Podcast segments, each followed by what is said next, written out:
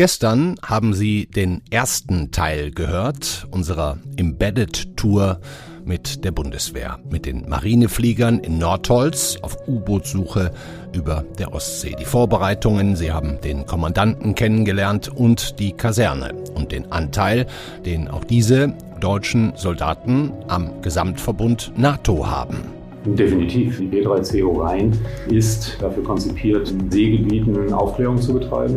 Das machen wir in Ostsee und im Nordflankenraum, sodass wir unseren Beitrag leisten, für Sicherheit und Stabilität zu sorgen.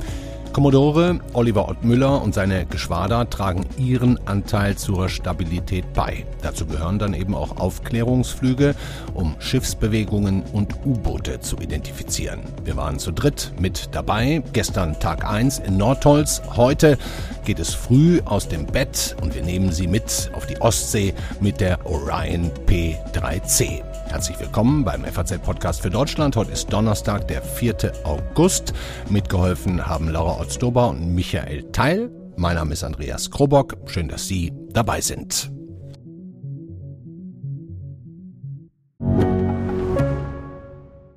Ich bin Dr. Robin John, Allgemeinarzt in Schönebeck. Das ist 15 Kilometer von Magdeburg entfernt und trotzdem zu weit, um hier Nachwuchs zu finden. Immer mehr Praxen im Salzlandkreis bleiben unbesetzt und Patienten haben lange Wege und noch längere Wartezeiten. Das muss sich ändern. Die besondere Nähe der niedergelassenen Haus- und Fachärzte ist in Gefahr. Was die Gesundheitspolitik jetzt dringend ändern muss, erfahren Sie auf rettetdiepraxen.de.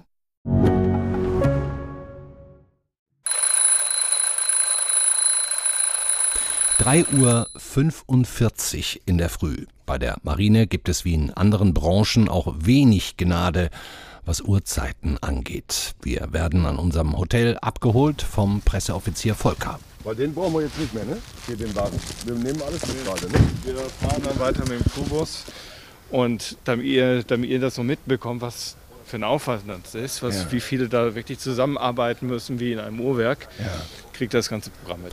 Um kurz vor halb fünf kommen wir in die Kaserne und fahren direkt zum Gebäude des MFG 3, des Marinefliegergeschwaders 3. Moin! Moin. Hallo. Wie viele Minuten noch bis zum ersten Kaffee und wie viele bis zum Abflug? Also, wir starten um 7.30 Uhr. Das heißt, wir haben noch mehr als drei Stunden Zeit. Und ich bin mir bin zuversichtlich, dass wir da an mehreren Kaffeemaschinen vorbeikommen. Und ich denke, so in zwei Minuten spätestens haben wir einen Pott Kaffee in der Hand. Die Crew, 17 Männer und eine Frau, begegnet uns zunächst freundlich, aber auch ein bisschen reserviert.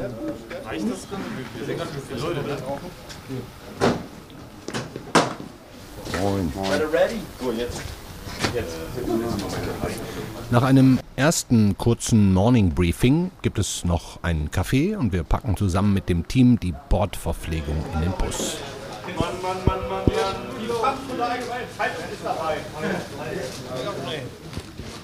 Hey, guck mal, was ist das für ein Saft? Wo gibt's den denn? Die haben jetzt auch äh, Motorstunden. Die Reste, Reste von. Wir setzen die Crew am Flieger ab für die technischen Vorbereitungen. Wir fahren aber selber weiter mit den beiden Fregattenkapitänen Daniel und Christoph, unsere Begleiter, zunächst zur Base Ops. Wir gehen jetzt als erstes mal zur Base Ops, da wird der Flugplan nochmal besprochen. Dann gucke ich mir nochmal an, ob sie irgendwelche Einschränkungen haben. Danach machen wir so eine kurze Zusammenfassung, was so am taktischen Briefing jetzt auf uns wartet. Und danach gehen wir nochmal zusammen zum Wetterbriefing und hören uns mal an, wie das Wetter heute wird. Kein Hurricane. Wir kommen jetzt bei der Ops an. Ihr müsstet das einmal bitte ausdrucken für mich. Und das heißt, das steht jetzt schon exakt fest, wo wir genau langfliegen, wie hoch, wie tief. Wir kriegen jetzt unsere Flugpläne. Das ist das, was wir vorhaben zu fliegen. Ja, Das ist das Routing. Dann ist da noch eine Abflugzeit, eine Flughöhe mit dabei, diverse andere Informationen. Das Ops-Team bleibt immer am Boden und erstellt dem Geschwader die Flugpläne. Wir haben jetzt noch etwa anderthalb Stunden Zeit bis zum Start und kennen unsere exakte Route. In Bornholm werden wir uns unsere Flughöhe einnehmen, um dann die östliche Ostsee bis äh, Richtung Gotland aufzuklären und die Seelage da äh, zu erstellen. Fliegen wir entlang der Küste hoch und dann fliegen wir in Kringel und dann wieder zurück. Wie weit sind wir da von den Russen entfernt? Das, also wir machen das alles unter Wahrung der äh, territorialen Ansprüche von, von Russland. Auch hier in dieser äh, Kaliningrad-Exklave da gelten ja die normalen territorialen Ansprüche, wie jedes Land die hat, 12 Meilen. Und die berücksichtigen wir natürlich und liegen wir nicht rein. Aber wir fliegen ran. Ja, das ist äh, Recht der freien Passage. Wir Mhm. haben uns angemeldet. Lorenz, Lukas und ich erfahren, dass es oft vorkommt, dass aus Kaliningrad russische Kampfjets starten, Typ Sukhoi, Nachfolger der MiX, die dann die deutsche Orion eskortieren und ihrerseits dokumentieren, wer das denn überhaupt ist. Normaler Alltag über der Ostsee. Wir haben ja die Besonderheit der äh, St. Petersburg Navy Days. Da lädt die russische Flotte halt ihre F- Flotten und benachbarte Marinen zu Navy Days ein. Und alle Einheiten, die dahin müssen, müssen halt durch die Ostsee. Und äh, deshalb ist es halt auch interessant, welche militärischen Kontakte Richtung der St. Petersburg fahren. Wir fahren weiter zu den Bundeswehr-Meteorologen, um die Wetteraussichten für die kommenden sieben Stunden zu checken. Wir mal, was das Wetter sagt. Wenn man eine Grundaus. Hallo Thies. Äh, der meldet sich gleich bei dir. Das Problem hier an der Sache ist, hier kann man nochmal das sehen, dass es hier keine Wetterstationen gibt, wo man sagen kann, guck mal einer raus, was haben wir denn für Temperatur, für, für einen Luftdruck und wo sind denn die Wolken. Man muss sich das so ein bisschen zusammenwursteln aus allen möglichen Stationen, die hier so ringsrum sind, weil das ist ja der interessante Teil, weil das Wetter kann die Mission beeinflussen. Nein, nein, noch nicht. Äh, Der, der weigert sich, noch eine vernünftige Beratung abzugeben. Oh, das stimmt ja gar nicht. Wie ist das Wetter in Kaliningrad? Gucke ich gleich. Guck erstmal Danzig. Da ist aktuell noch so ein bisschen Nebellage. Und in Kaliningrad, da muss man immer ein bisschen umrechnen, weil das alles metrisch ist. Wolken in einem Kilometer Höhe. Irgendwann mal dreht sich der Wind. Das ist das Einzige, was sich da ändert. Also Wetter wird gut. Laut und klar. Laut und klar. Also zumindest müssen wir keine Wetterkapriolen aushalten. Die Aussichten sind bis auf ein paar Wolken gut. Laut und klar, wie Sie hier sagen. So, dann einfach mir hinterher und zügig nach oben. Wir fahren mit dem Bus jetzt zurück zum Flieger. So, kann alle Gäste bitte einmal mitkommen? Moin! Ah, wir bekommen jetzt gleich noch die Einweisung in Rettungsmittel und Sicherheit. Wichtig, wenn Sie Fotos können Sie danach machen. Wichtig ist jetzt zuhören und verstehen, was da gesagt wird, weil Sie sehen schon, der ganze Krempel, der hier liegt, dient am Ende des Tages dazu, Ihnen Ihr Leben zu retten. Ich habe jetzt für jeden hier einmal nochmal, wie man das aus dem Flieger kennt, so ein Blatt, wo nochmal die wichtigsten Sachen drauf sind. Notausgänge und so weiter. Können Sie auf Tasche stecken. Unser Fotograf Lukas wird schon leicht nervös, als er bei der Sicherheitseinweisung aus 100 Metern Entfernung vom Flieger sieht, wie die Propeller angeworfen werden. Den Schuss habe ich so gewartet. Während der Technikeinweisung unterm Flugzeug muss gestehen, ich bin wahnsinnig hibbelig geworden, weil ich da ständig rüberlaufen wollte. Eingewiesen werden wir von Katrin, der einzigen Frau an Bord. Wir müssen lernen, in kürzester Zeit, wie man Fallschirmwesten umlegt, Sauerstoffmasken aufsetzt und sich in Schwimmanzüge legt. Äh, es kommt natürlich darauf an, wie viel, wie schnell man atmet. Äh, man sagt, Einer Minute. äh, ja, man sagt so, es soll 20 Minuten halten, aber das ist natürlich von Mensch zu Mensch unterschiedlich und äh, naja. Das ist halt die Pfeife. Wenn, Das gar nicht, das pfeift. nee, das pfeift nur, ja. Falsch genannt. mein Fehler. So, anschnallen jetzt auf einer Art Notsitz. Eigentlich ist es mehr wie ein Kleiderschrank, so eng, aber wir fliegen ja auch nicht in Urlaub.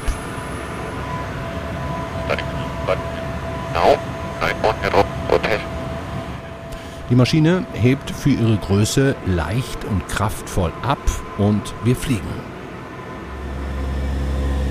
Wir gehen jetzt gleich in den Level Off. Das heißt, wir, wir fliegen jetzt in, gehen aus dem Steigflug raus in den Geradeausflug. Ja. Sind ungefähr sieben Kilometer hoch jetzt und fliegen jetzt gleich Lübecker Küste oder Lübecker Bucht raus. ne, Die kann man schon hier vor uns sehen. Sobald wir in die östliche Ostsee kommen und wir dann auch den Sinkflug einleiten, dann melden wir uns hier ab und dann geht die eigentliche Mission los. Nach etwa einer Stunde Anflug in unser Einsatzgebiet erreichen wir die Insel Bornholm. Wir gehen immer tiefer, inzwischen auf etwa 300 Meter Flughöhe. Navigator 727, turn left by 10 degrees. Left by 10 degrees, uh, Navigator 727. Flight. Auf den Monitoren der Operator sind kleine Punkte zu erkennen, die Schiffe darstellen. Sobald ein Schiff identifiziert ist, wird es grün geschaltet. Ist es noch gelb, müssen wir näher ran. Wird es rot, dann ist es ein Schiff, das weder zu den Verbündeten gehört noch ein Handelsschiff ist.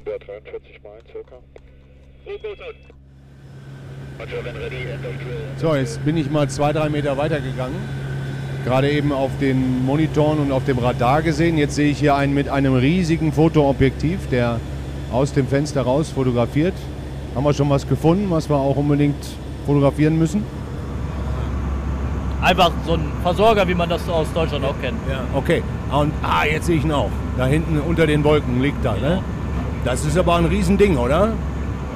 Ja, ist gar nicht so groß. Ich würde mal so schätzen, 120 Meter, 140 Meter oder sowas. Wissen die jetzt auch, dass wir hier sind? Ja, ja. Wissen die, ne? Ja. Außer wir wollen es nicht mehr. Außer wir wollen es nicht mehr. Dann gehen wir tiefer und machen es aus, oder? Ja, genau.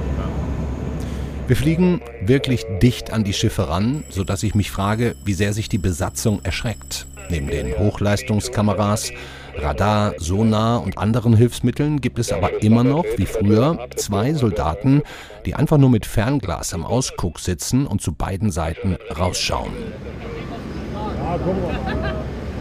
Also ich bin jetzt hier so ein bisschen weiter nach hinten gelaufen und von den ganzen Monitoren und Bildschirmen komme ich jetzt an einen Platz, wo jemand sitzt mit Fernglas am Fenster. Also ganz klassisch. Welche Aufgabe haben Sie? Ja, ich bin hier Observer in der P3C. Observer, das englische Wort für observieren im Deutsch. Und ich gehe hier ausgucken. Das Ah, ist ja. tatsächlich hier meine Aufgabe, zu kontrollieren mit den Augen. Was hier, Wahnsinn, äh, gibt es immer noch. Also der, der Ausguckjob, den gab es ja wahrscheinlich schon vor 500 Jahren in der Seefahrt. Ne? Korrekt, ja.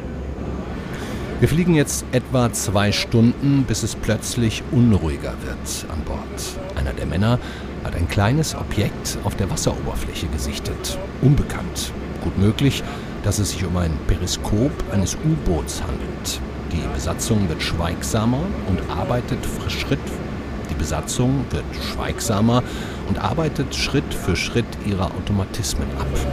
Also wenn wir einen kleinen, nicht identifizierten Kontakt haben, dann äh, wäre das natürlich ein Anlass, das sagen wir, unter die Lupe zu nehmen. Also erstmal wollen wir identifizieren, was ist dieser kleine Kontakt, ist es ein U-Boot? Dann würden wir versuchen, aus dieser optischen Sichtung einen Unterwasserkontakt zu generieren. Wir würden also dann äh, die Boje zum so, Sonarbojen ne? ins Wasser werfen, Ja. um dann äh, Geräuschemissionen vom U-Boot aufzufassen. Der Operator, der gerade noch die Fotos gemacht hat, begibt sich nun in die Mitte des Flugzeugs, um die Bojen fertig zu machen, mit denen die Unterwasserumgebung gescannt werden soll. So, der Plan ist jetzt folgender, um die äh, Anlage zu testen. Wir werden aus P1 ganz normal online droppen über die Anlage und aus P2 manuell droppen. Whatever you want to do. Genau, weil der PSL T2 zeigt äh, immediately immer wieder einen Fehler an, auch wenn man den Fehler rausnimmt.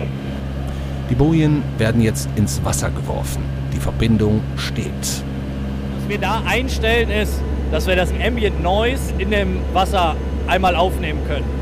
Und dann können wir dann auf verschiedensten Frequenzen sagen, wie laut ist denn das Wasser oder wie laut ist das Meer in der Umgebung, in der wir gerade sind. Dann letztlich feststellen zu können, wie laut ist ein gegnerisches U-Boot oder freundliches U-Boot, um dann sagen zu können, die Detektionsschwelle liegt bei der und der Herzzahl, bei dem und dem dB-Level. Und man würde dann sozusagen denken, in einem lauten Wasser, wenn ich das jetzt richtig sage, könnte sich auch ein U-Boot eben besser verstecken. Korrekt. Und dann würdet ihr also eher tendenziell in den lauten Wassern überhaupt erst suchen. Ja, einfacher ist es natürlich, in einem leisen Wasser zu suchen. Aber wenn man jetzt aus der Sicht eines U-Boots denkt, dann macht es natürlich am meisten Sinn, sich damit zu verschleiern, wo es halt sehr laut ist. Geht. Genau, das ist die aktive Boje, also ist ja kein Geheimnis hier. 53 Foxtrot, das ist die, das ist die passive. 36 Bravo ist diese Barty Ambient, ähm, die Barty Boje. Die 53 Foxtrot ist auch unsere Ambient Noise Boje. Und die 62 Echo ist dabei die aktive. Und nur die aktive kann auch aktiv den Ping raussenden. Ah ja, okay. Und, die sendet dann sozusagen einen Ping und, und äh, entdeckt dann akustisch Genau. ein feindliches oder Genau, eigenes oder überhaupt ein Genau, wie, wie so ein Standard-Sonar funktioniert. Man sendet was aus und wartet auf den Rückkehr des Schalls. Und anhand dessen, wie weit dann letztlich was entfernt ist, wird das dann bildlich bei uns dargestellt. Ich versuche, den richtigen Operator zu finden, der als erster die Aufnahmen auswertet. Lorenz ist aber schneller. Die haben auf dem Radar was gesehen, was sie nicht identifizieren konnten. Und dann ist, ist der Ausguck hier vorne, hat halt wirklich fünf Minuten lang ganz konzentriert geschaut. Die sind immer wieder Kurven geflogen. Er hat das äh, Fernrohr genommen, hat, äh, hat durch, äh, durch das Fernrohr geguckt, hat wieder die, das Fernrohr abgenommen, hat sich wirklich richtig an das Bullauge gedrückt, weil das Licht auch so schwierig war. Und irgendwann hat er es dann gesehen und nach vorne gemeldet. Kein U-Boot, nur ein sehr kleines Segelschiff. Auf die Frage, wie oft die Crew U-Boote aufspürt, bekommen wir keine klare Antwort. Und es passiert ja jetzt wahrscheinlich nicht jeden Tag. Ihr dürft auch nicht sagen, wie oft es genau passiert. Ähm, aber Sie haben einen schönen Begriff dafür schon gefunden. Wie, wenn ich trotzdem die Frage, ich muss die einmal stellen, wie oft sieht man denn, findet man denn U-Boote? Na, hier in freier Wildbahn gelegentlich. Gelegentlich ist das Zauberwort. Ne? Gelegentlich. Das kann jetzt jeder so interpretieren, wie Genau. er will. Als, als Militarist kann man gelegentlich wahrscheinlich besser einschätzen. Auch nicht. Nein. es, äh, wir üben natürlich sehr viel, weil das ein äh, sehr kompliziertes Geschäft ist, U-Boot-Ortung und U-Boot-Verfolgung. Und dann äh, üben wir mit Partnernationen innerhalb der NATO, führen wir äh, U-Boot-Verfolgungsübungen durch äh, im Mittelmeer oder auch im Rahmen von bilateralen Übungen. Und da wird das praktiziert. Wir könnten also auch Torpedos abschießen, die die Orion mitführen kann. Wir dürfen aber weder wissen noch erzählen, wie wir bewaffnet sind. Klar ist aber, dieses Flugzeug, die Orion P3C, ist tatsächlich ein fliegendes Auge mit eigenen Bekämpfungsoptionen. Wir fliegen jetzt, also wir fliegen jetzt entlang der polnischen äh, Hoheitsgewässer äh, in die Danziger Bucht ein. Und das Besondere an dieser Situation ist halt, dass da die russische Exklave Kaliningrad liegt und wir da auch das Seegebiet vor diesem russischen Hafen mit in unser Aufklärungsgebiet einbeziehen. Da hinten am Horizont siehst du acht winzig kleine Punkte. Das sind Kriegsschiffe. Russische. So, da werden jetzt mit allen Gerätschaften diese acht russischen möglicherweise Kriegsschiffe aufgenommen. Ist zu erkennen, was es ist? Ja, sieht schon ganz gut aus. Oh ja. Man kann die Schiffe ganz gut erkennen aus dem Flugzeug. Was hast du dabei? 200er, ne? Bist wahrscheinlich ein bisschen neidisch auf den... Ja, der Kollege, der hat hier, ähm, der, der fotografiert auf knapp 1000 Millimetern und wir haben jetzt so um die 500 fotografiert. Wir drehen jetzt mit einem Abstand von 15 Seemeilen sechs bis sieben Runden vor Kaliningrad. Der Pilot fliegt genau in dem Winkel, den ihm der Fotograf hinter ihm ansagt, um die Kriegsflotte so gut wie möglich zu fotografieren. Dann kann es durchaus mal sein, dass äh, russische Jagdflugzeuge aufsteigen. Was sind das für Typen dann? Und äh, meistens sind das äh, Sukhoi, Kommen die Abfangjäger. alleine oder zu zweit? Mal so, mal so. Also ein bis zwei. Und dann fliegen die nebenher, wie weit Abstand ungefähr? Genau. Die fliegen nebenher, die sind genauso interessiert an uns wie wir an ihnen. Wir gucken uns gegenseitig an und irgendwann, das ist ja der Vorteil von unserem Flugzeug, wir haben ja eine größere Stehzeit und Ausdauer. Die müssen dann ja irgendwann wieder zurück zu ihrem Flugplatz und nachtanken, sodass das nie länger als 20 Minuten, eine halbe Stunde dauert. Ja, und sind die, sind die, oh, das ist aber gar nicht so kurz. Sind die denn so nah dran, dass man sogar Augenkontakt hat? Nein, soweit. Naja, man ist ja, die Jetpiloten, die haben ja einen Helm auf und ein Visier runtergeklappt und dann haben sie meistens noch eine Sauerstoffmaske auf, sodass da vom Gesicht wenig zu sehen ist. Also man sieht nicht, ob sie lachen oder grämelig gucken. Aber winken tut auch keiner. Ja, haben wir bis jetzt noch nicht sehen können, aber man sieht ja auch nur einen ganz kleinen Ausschnitt, so zur Kenntnis nehmen gegenseitig. Die Besatzung ist fast ein bisschen enttäuscht, dass heute kein russisches Jagdflugzeug auftaucht, um uns unter die Lupe zu nehmen. Fregattenkapitän und Pilot Daniel hat uns aber vorher schon erzählt, dass solche Begegnungen meist friedlich verlaufen, häufig vorkommen, aber für die Piloten nicht immer einfach sind. als das das erste Mal passiert ist, da war ich ja auch noch junger Co-Pilot und man weiß halt in, im ersten Moment so richtig nicht, wie man mit der Situation umgehen soll. Ne? Der äh, fliegt ein voll aufmunitioniertes Kampfflugzeug neben einem und man ist ja mehr oder weniger, hat man ja keine Bewaffnung dabei. Und das legt sich aber relativ schnell und was dann mehr in den Vordergrund rückt, ist das Fliegerische, dass man relativ dicht mit diesem Flugzeug dann ja, nebeneinander herfliegt und in einem relativ engen Seegebiet, wo man nicht viel Platz hat zum Manövrieren, wo man, wenn man alleine unterwegs ist, schon gut zu tun hat mit der Navigation. Äh, und dann, wenn dann plötzlich noch einer an der Seite hängt, äh, man auf den ja auch noch ein bisschen mit aufpassen muss, dass man nicht zu dicht an den rankommt oder in den reinfliegt. Und das ist beim ersten Mal, wenn man das so macht, so ein relativ unangenehmes Gefühl, dass da einer ist und man sich nicht so frei bewegen kann, wie man das eigentlich möchte. Ohnehin sind die Piloten oft extrem gefordert. Alleine der Tiefflug in nur 30 Metern Höhe über der Wasseroberfläche erfordert enorme Steuerungsfähigkeiten.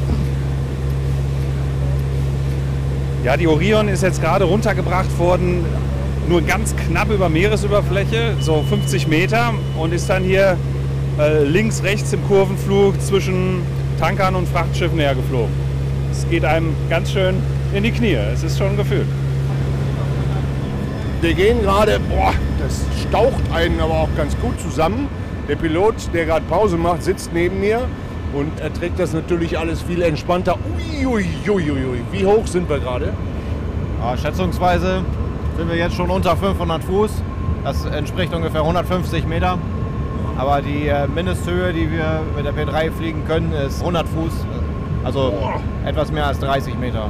Ah, ja. Und ist es fliegerisch eine Herausforderung, so tief zu gehen, wie wir jetzt gerade sind? Also mein Gefühl ist, ich könnte jetzt die Hand fast ins Meer halten. Ja, genau, das ist eben die Herausforderung. Man muss sich genau an die Höhe halten, die man äh, vorgegeben hat, damit man nicht nach unten davon abweicht. Da ist halt nicht mehr so viel Spielraum. Das heißt, der Pilot darf aber jetzt auch nicht mal drei Sekunden weggucken oder so, ne? Nee, genau. Da ist die Aufmerksamkeit draußen und äh, die volle Konzentration von den drei Besatzungsmitgliedern, die vorne im Cockpit sitzen, ist da gefordert.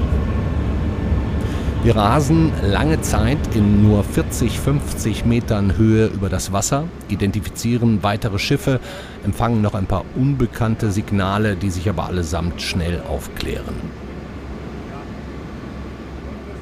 Wir passieren Litauen, Lettland, Estland, drehen dann bei und fliegen über Gotland zurück in Richtung Nordholz. Die sieben Stunden, anders als sonst, vergehen wie im Flug, diesmal im wahrsten Sinne des Wortes. Wir landen wohlbehalten wieder auf dem Marinestützpunkt.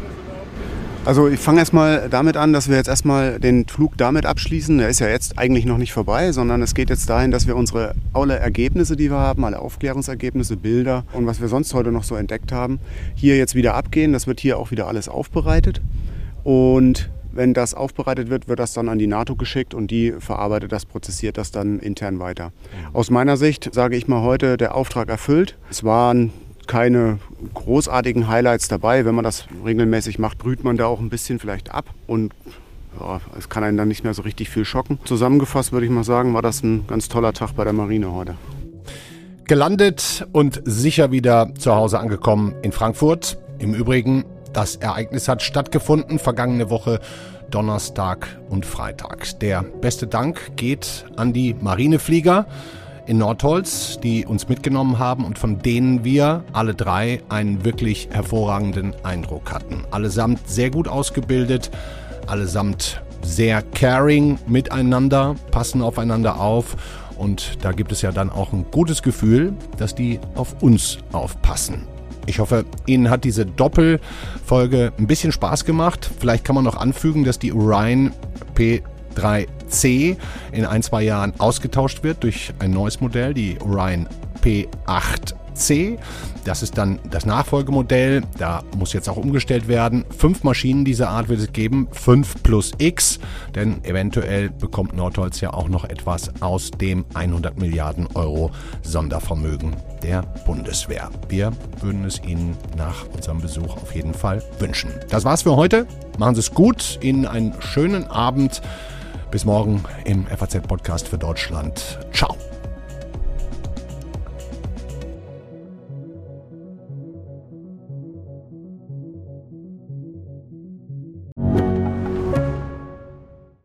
Ich bin Dr. Falk Stierkart und leite ein medizinisches Versorgungszentrum in Erlangen. Der Job als niedergelassener Arzt ist nicht unattraktiv, aber er scheitert oft schon an der Wurzel.